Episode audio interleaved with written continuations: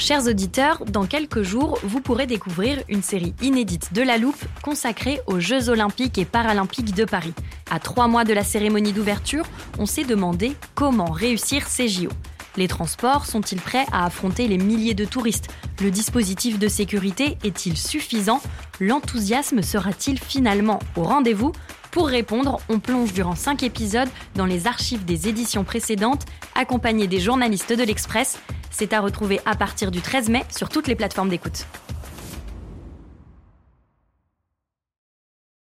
I'm Sandra, and I'm just the professional your small business was looking for. But you didn't hire me because you didn't use LinkedIn jobs. LinkedIn has professionals you can't find anywhere else, including those who aren't actively looking for a new job but might be open to the perfect role, like me. In a given month, over 70% of LinkedIn users don't visit other leading job sites. So if you're not looking on LinkedIn, you'll miss out on great candidates like Sandra. Start hiring professionals like a professional. Post your free job on linkedin.com/people today.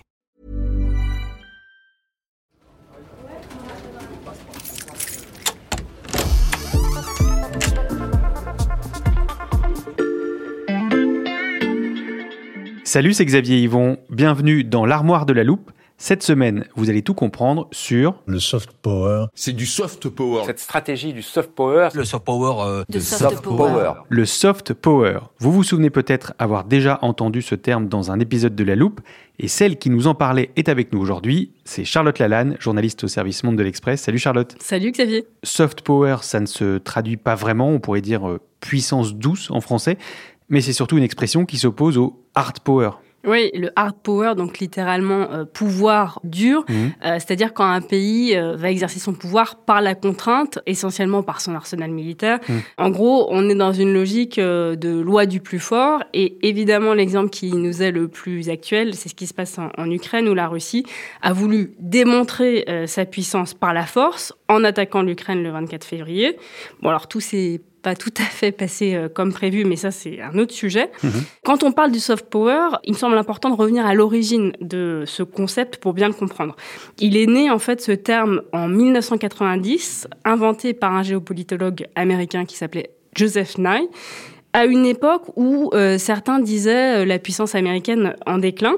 Et Joseph Nye, à ce moment-là, dit la force militaire ne suffit plus à un État euh, pour peser sur les décisions des autres. Et d'autres outils servent en fait à travailler son image de marque auprès des autres pour se rendre attractif à leurs yeux et, in fine, donc réussir à les influencer sans recourir à la force. Ça, c'est pour la définition. Tu peux nous donner des exemples, Charlotte? Alors oui, il y en a en fait euh, tout un tas. Et contrairement au hard power, euh, le soft power n'est pas seulement l'affaire de l'État. Mhm. Il y a d'autres acteurs euh, de la société civile qui participent, alors plus ou moins directement, à rendre un pays attractif de plein de manières différentes. Moi, je retiendrai euh, sept grands vecteurs de cette influence. Ok, je t'écoute. Il y a d'abord le volet gouvernance.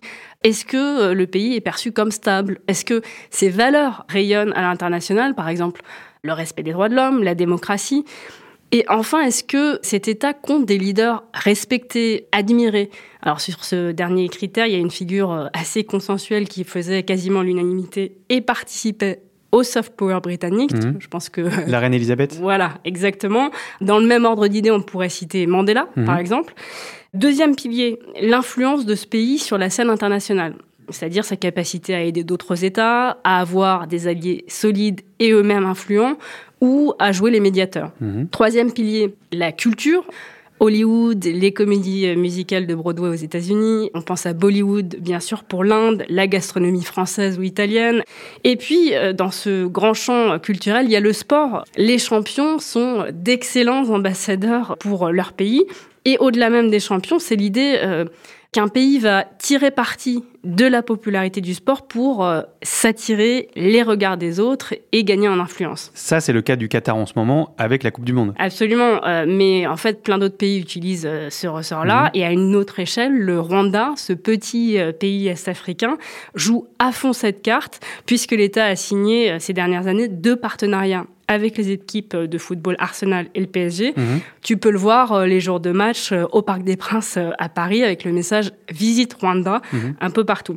Quatrième pilier maintenant, le business. Est-ce qu'il est facile de commercer avec cet État? Est-ce que euh, son économie est stable? Est-ce qu'aussi il y a des marques qui ont traversé les frontières? Par exemple, McDonald's, Coca-Cola, Yves Saint Laurent, Louis Vuitton. Hmm. Et on en vient au cinquième aspect, c'est le paysage médiatique, parce que bah, pour exercer ce pouvoir doux, ce soft power, il faut euh, arriver à faire passer ces messages au monde entier à travers des médias qui pèsent. Hmm. Exemple, la BBC. CNN. Voilà, et pour reparler euh, du Qatar, euh, bah, l'un des vecteurs de l'ascension de ce petit État, c'est une chaîne que tout le monde connaît aujourd'hui qui s'appelle Al Jazeera et qui a eu une influence décisive notamment dans la couverture des printemps arabes. Si j'ai bien compté, Charlotte, ça fait cinq piliers, il en reste deux. Exactement. Donc, euh, le sixième, c'est l'éducation et la science. Mmh la capacité à innover, euh, à attirer les meilleurs chercheurs et les meilleurs étudiants du monde, qui eux aussi seront des ambassadeurs.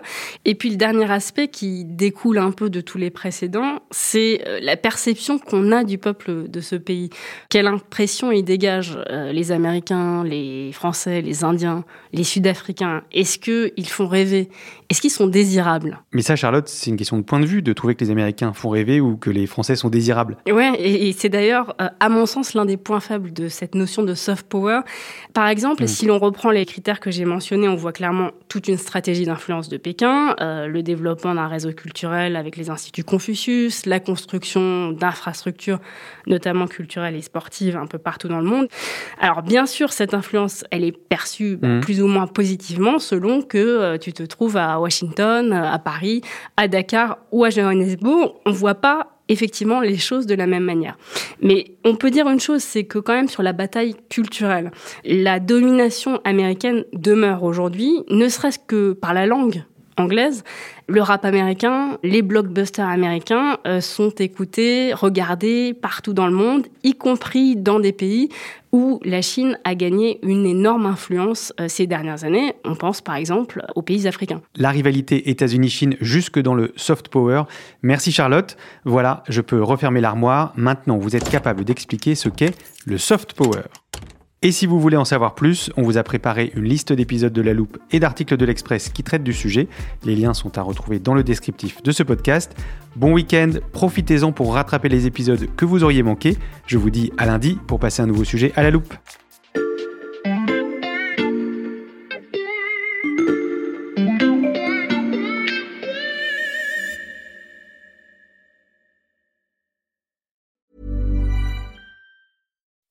When you make decisions for your company, you look for the no-brainers. If you have a lot of mailing to do, stamps.com is the ultimate no-brainer. Use the stamps.com mobile app to mail everything you need to keep your business running with up to 89% off USPS and UPS. Make the same no-brainer decision as over 1 million other businesses with stamps.com. Use code PROGRAM for a special offer. That's stamps.com, code PROGRAM.